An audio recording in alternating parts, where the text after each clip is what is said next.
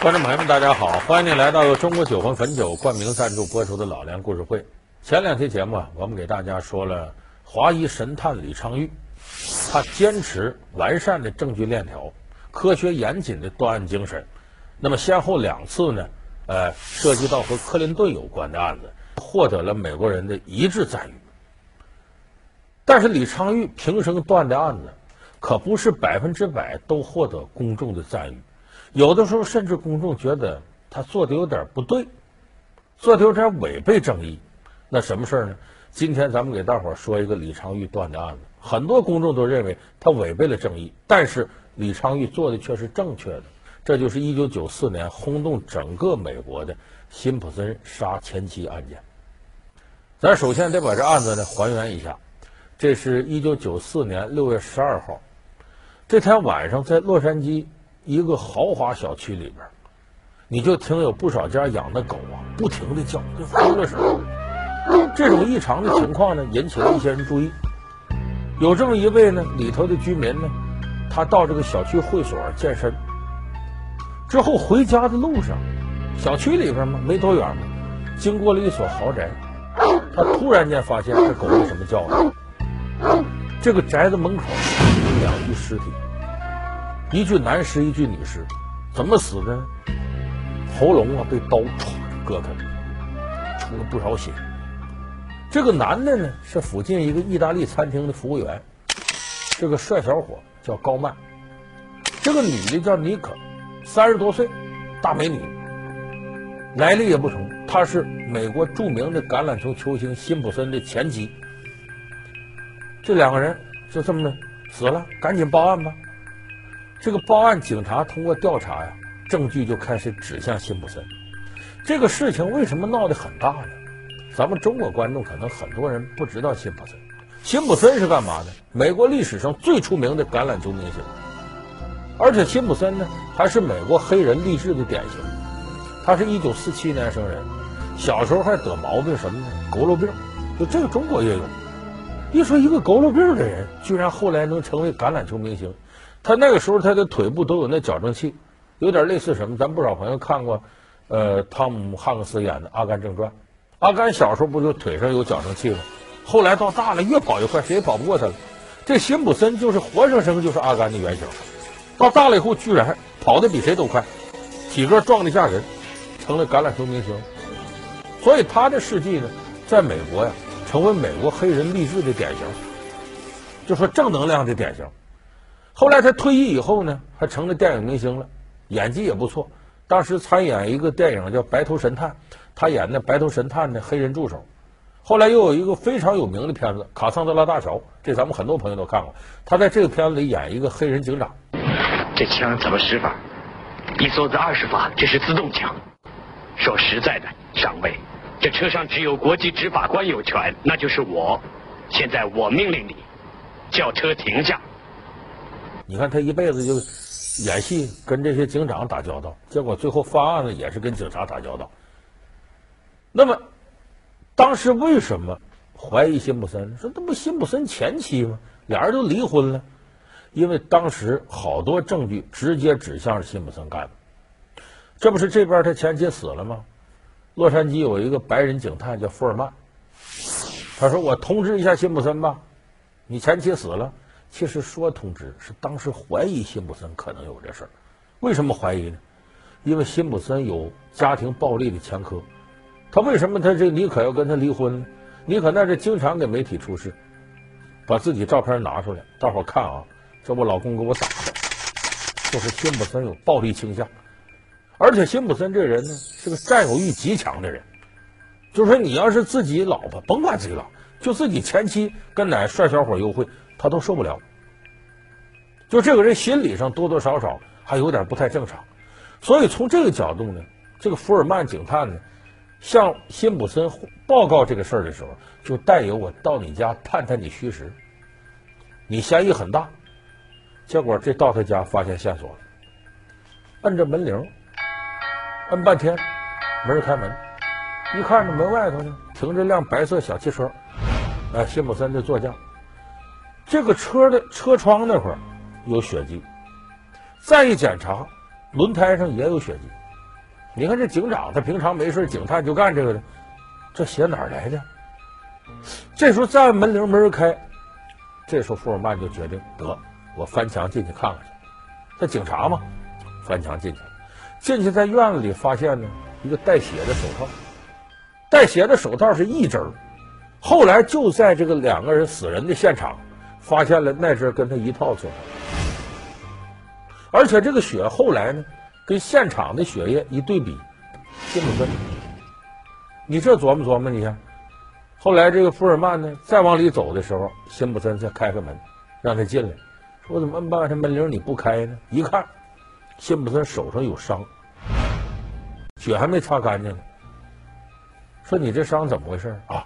我听听，我都听说了，说我前妻死了，我心里头一着急，一来气，我把镜子打破了，我这手划的，这你就说服不了人呢。你这手上这伤不像镜子划的，像刀伤。所以回来把这些个情况一汇报，再到现场一调查，在现场找到一些血液，跟辛普森这个血液一对比，就是他的手套，那一针找着了，跟他家里这针一对一套的。所有的证据都指向同一个结果，看起来辛普森已经难逃法网。今天下午在洛杉矶，前橄榄球明星辛普森被控谋杀他的前妻和朋友。然而，这个案子的奇特就在于不断有新的状况出现。辛普森在此之前的时间做出了怎样令人意想不到的举动？民众又是怎么看待这个案子？你就琢磨琢磨，再加上辛普森前头有前科。殴打自己妻子，然后占有欲特强，种种迹象表明没跑了，就是他干的。那这时候呢，洛杉矶警方经过调查，在六月十七号这天下令逮捕他，抓他。可是这一抓有意思了，辛普森跑了，这不更坐实了吗？你看你心里没事，你跑啥？你不畏罪潜逃吗？这一跑，那你警方肯定得抓呀。哎，通过这个监控录像一看，开着他那小白汽车，顺着洛杉矶公路一路狂奔。警察一看，这得抓，然后出动，这基本海陆空都出动了，直升飞机、地面部队，然后开着车飙车追。这一追，洛杉矶乱套了。我们知道洛杉矶娱乐之都啊，好莱坞就在这儿吗？媒体高度发达呀，很多电视台一看还播什么节目？辛普森影响那么大，这个案件已经轰动美国了。所有节目临时撤销，全天候的二十四小时直播抓辛普森。这记者扛上？他妈跟着，咱们看有的那个婚礼拍摄没有？跟那差不多，车开着去，全程直播。更有意思的是呢，洛杉矶这一带很多辛普森球迷呢，一听说抓辛普森呢，说在哪个公路上呢？咱们也去看去吧。不光去看去，不少人打着横幅：“辛普森，我爱你！”乱七八糟的现场。那么当然，辛普森这时候开着小汽车跑，他能跑哪儿去？很快就给他控制住了。但是警察为什么不着急直接动手呢？怕一件事儿，怕他自杀。你真走投无路的自杀，所以不抓你，把你这车憋到这儿了，你停这儿，双方对峙，然后警方拿出喇叭：“辛普森，你被我们包围了，赶紧如何如何。”完了，心理专家来疏导啊，这个事儿不一定是你干的，你就是嫌疑，你怕什么呀？你这样的话就没有洗脱罪名机会了。心理攻势，最后谢普森呢乖乖的伸手，戴着手铐跟警察回。那照理说到这儿，说所有证据都指向了，那到法院就判吧？没那么简单这个事儿。警方提供了很多比较扎实的证据，到了法院这没等宣判，这舆论就大了去了。为什么呢？因为那个时候美国呀，他这个种族歧视啊。依然有不少人坚持这样的观点，所以民间一调查发现这里有问题了。百分之七十四的白人、白种人认为，就辛普森干的，就他杀的；而跟辛普森同样肤色的百分之七十七的黑人认为，辛普森被冤枉了。为什么有人提出这个？不是根据证据，而是根据你最后提供关键证据。这个白人警探福尔曼就到他家跳墙那个，说这个人有严重的种族歧视倾向。他有可能陷害辛普森。为什么这个时候李昌钰恰当的出场？不仅李昌钰是神探、当代福尔摩斯，李昌钰是咱们中国人、黄种人。白人黑人之间把他抬出来，这不就给我们一种印象？他会不偏不倚，能够一碗水端平。所以本来李昌钰名气就大，更得找他，找他吧，把李昌钰请出来。这李昌钰这时候出山，他也对媒体说了：“说这个事情啊，我心里头没有假定。你们可能很多人就认为那还用说吗？就他干的，我不这样看，是不是他干的？咱们得用证据说话。”好，欢迎您回到中国酒会汾酒冠名赞助播出的老梁故事会。那么调查从哪儿开始呢？得从警方提供的证据开始，因为你这现场都已经弄完了，你得以警方证据为主。警方提出了三个可以把辛普森归罪的重要证据。第一个，就我刚才说的，现场的这个血和辛普森本人的血 DNA 一对比，一个人的，这是最最主要一条证据。第二个呢，我刚才说那手套，那是一副手套。现场捡到的和他家里的带血的手套一副。第三个呢，辛普森在案发前买了一把刀，那刀就在他家里。根据死者这个咽喉的伤口来看，就是这个刀的刀刃型号是完全匹配的，这是第三个证据。三个难以推翻的证据，将杀人犯的牌子狠狠地钉在了辛普森的身上。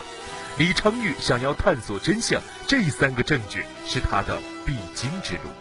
神探会以怎样的角度来分析这个案子呢？案情又会发生怎样的惊天逆转呢？这三个证据，如果李昌钰要定他罪，得把这三个证据坐实；如果辛普森是被冤枉的，必须得把这证据推翻。那么李昌钰经过调查，真发现问题了。说什么问题呢？在他血迹找到 EDTA，EDTA 是一个化学药品，这个药品呢是 preservative，不可能在人的血里边，意思是试管里面的，怎么会跑到那里？所以你看现场洒着血，就是整个作案现场周围的血收集起来，一跟辛普森本人身上抽着血一对比，是一个人身上。可是虽然是一个人身上的，他有个问题。就是现场收集到的血里面啊，血型啊、DNA 都对，这血里有防腐剂。说防腐剂是什么呢？其实挺简单，咱们有的时候不是你到医院去做手术得输血吧？医院的血给你提供，它毕竟是别人献血在那存着的，时间长了有可能结构变化。为了保证它新鲜，里边用上防腐剂。那这就奇怪了，要如果辛普森真是凶手，杀人的时候搏斗的过程当中流血了，他也受伤了。这个血滴出来怎么会有防腐剂呢？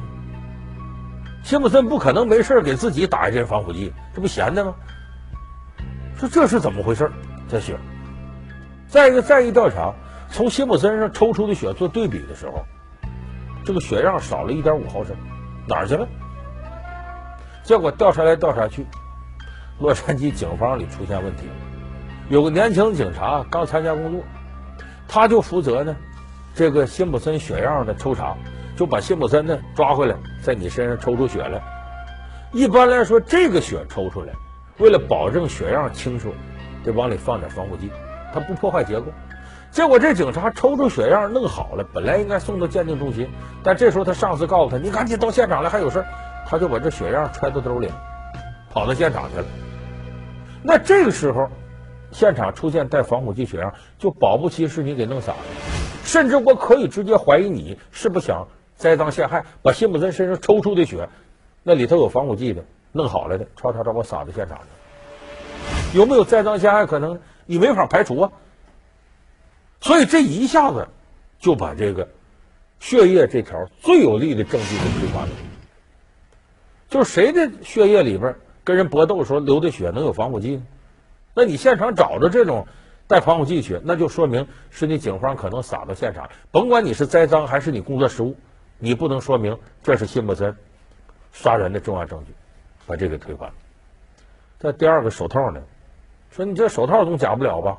这个好，这个时候在法庭上提供证据的时候，李昌钰说那样，把这手套拿出来，给辛普森，你给他戴上我看看。辛普森使劲戴，我们都知道橄榄球明星。那手大呀，他手小，他攥不住那球啊。这一戴着手套，辛普森费九牛二虎之力，这手套戴不进去。如此有力的证据，居然不堪一击。辛普森无法将手套戴进去，这意味着凶手另有其人。警方提供的一百多条证据，在李昌钰面前变得缺乏专业性。然而，李昌钰真的会帮辛普森到底吗？他又讲了哪些对辛普森不利的话？让现场的警察说：“你正常，那手套碰上血了，它不收缩了吗？”好，辛普森这时候，李昌钰早有准备，拿出来这个化学家出的一些证据，说这种手套的材质啊。遇到什么液体它都不会收缩，都有多个实验做佐证。你看，你就不能想象辛普森要杀人，说我戴手套杀人吗？他怎么可能拿一个根本戴不进去的呢？只能前面戴到这儿，这指头当到外，他能拿这杀人去吗？他不有病吗？所以手套这个也被排除了。再刀这个，你说买把刀，说他杀了人了，那好，那刀上是不是得有血迹？有人说那这他整完了，他把那血迹洗了。洗不干净，除非你用极高明的化学手法，还得经过一定时间，否则的话，你这杀完人这个刀，你把血冲了，然后往上撒粉末，通过技术手段，一下就能把原来的血刃还原。结果经过多次还原，刀上干干净净的，没有血迹，只有切水果的痕迹，就说这是人家买的，就用来切水果的，根本不是说所谓用来杀人的。所以这三大证据一一都排除了。李昌钰公布这个，这美国人可是热闹了，说什么都有了，因为很多美国人认定就是辛普森干的，可是李昌钰这个证据个个都扎扎实实，把这个推翻就没法定辛普森罪。这个时候谁都认为李昌钰是极力为辛普森开脱，可没想到李昌钰又提出新的一条，他说：“我根据现场的照片，我发现辛普森前妻死的时候。”他的肩膀头有几滴血，不是他的，那是凶手流的血。你现在要把这些血采集下来，你再跟辛普森对照，这些血里没有防腐剂，再一对一样，辛普森可就跑不了了。你看，李昌钰不是偏袒辛普森，我把所有的证据，我就是要还原真相，我要坚持真理。他把这个提出来，提交给洛杉矶警方，洛杉矶警方说：“哎呦，可不是嘛，那查这个吧。”结果这警察里有笨蛋，这案子调查过程当中，后来把这个尸体收集回来了吧，清洗了一遍，把这血给洗没了，把李昌钰给气的。你说我啊，把前面证据排除了，我现在帮帮你们警察，再找着新证据，让你们自个儿这些无能之辈给弄没了，那这没办法了。到了这个程度，你就定不了辛普森罪了，主要证据什么一概都没有。到了最后没办法，一九九五年十月份。法庭宣布辛普森无罪释放。经过控方和辩方的多轮陈述，陪审团最终认定辛普森没有谋杀尼克尔·布朗·辛普森及其男友，当庭无罪释放。那么这个事情当时在美国影响太大了。你想想，大家都认定这个人是个坏蛋，所有证据也都指向他。李昌钰站出来，把各个证据一一破除。不成立。那么这个事儿呢？美国人认为呢？你虽然这些证据不能指认他是凶手，可是你也洗白不清啊！你也不是说他就不是凶手，你给我拿出证据来。哎，这就是司法审判，我们平常老百姓应该掌握的。这叫有罪推定和无罪推定。就说我们要按照无罪推定，就是疑罪从无。假如说我现在所有的证据。不能证明你是罪犯，那么你就是无罪的。这一点呢，在美国法律的英美法系体系里，这个坚持的特别好，疑罪从无。我所有证据不能证明你杀人犯，那你就是无罪的。不能因为这些证据可能证明你杀人犯，你就有罪，差一点都不行，必须形成完整的证据链条。所以当时根据这个，法院判定辛普森无罪释放，那个轰动太大了，也有很多人骂李昌钰。你这等于替犯罪分子辩护呢？你怎么把坏人给放走？证据告诉我是什么就是什么，你不能说因为花了钱我就会。必须要做对你有利的证据。因为证据你不能买的，嗯、证据证物原来就有在那里。所以当时李昌钰因为这个案子，也受到了很多人的质疑甚至指责。可是后来的事儿呢，经过了好多年，人们发现呢，就说李昌钰所谓为辛普森开脱这个事儿，不见得这里头有一些东西就立不住，大多数东西能立住，而且辛普森确实有可能是被冤枉的。什么事儿呢？辛普森杀妻案有了最终的结果，被宣判无罪的辛普森不久后生活变得潦倒起来。然而，这个有争议的案子在二十多年后又有了新的转折。难道辛普森真的是冤枉的？这个连环杀手罗杰斯又会是谁呢？这是去年二零一二年的事儿。美国有个连环杀手叫罗杰斯，九五年就进去了，进监狱了。他哥哥罗杰斯，他哥哥对媒体说：“说当年这两个人呐，高曼和尼克，是我弟弟杀的。他弟弟罗杰斯连环杀手。说你怎么知道？我弟弟亲口跟我说的，是他杀的，可是跟辛普森也有关。他说怎么的呢？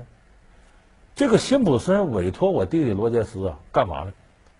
你到我前妻家偷个东西。说我曾经给他一对儿啊很珍贵的黄金耳环。”我现在离婚向他要，他不给我，你给我偷来，那是我们当初爱的象征。我现在不爱他，都不想搁他那去。结果我弟弟到他家偷呢，惊动了这俩人，说这个前妻在家正跟男友幽会呢，结果就发生激烈的搏斗，我弟弟就把他俩杀了。当然了，咱们说这个事儿，你也不能保证他哥哥说的就真的，可是起码这个事情说的呢有根有据。你看当初这个福尔曼，这白人警探。到他家半天，辛普森没开门。开个门问他手怎么伤，辛普森说：“我知道我前妻死了，我一来气把昏了。”他怎么知道他前妻死了呢？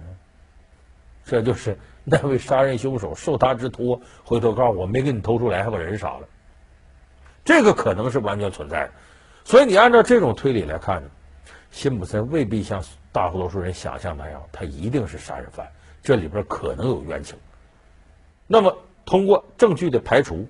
最后确定说你无罪释放，这起码来说呢，保证了不会把一个好人冤枉。所以你看李昌钰对证据坚持的这种态度，它不仅仅是保护了辛普森，其实也从客观上保护了民众对法律的信任。好，感谢您收看这期老梁故事会。老梁故事会是由中国酒魂汾酒冠名赞助播出。我们下期节目再见。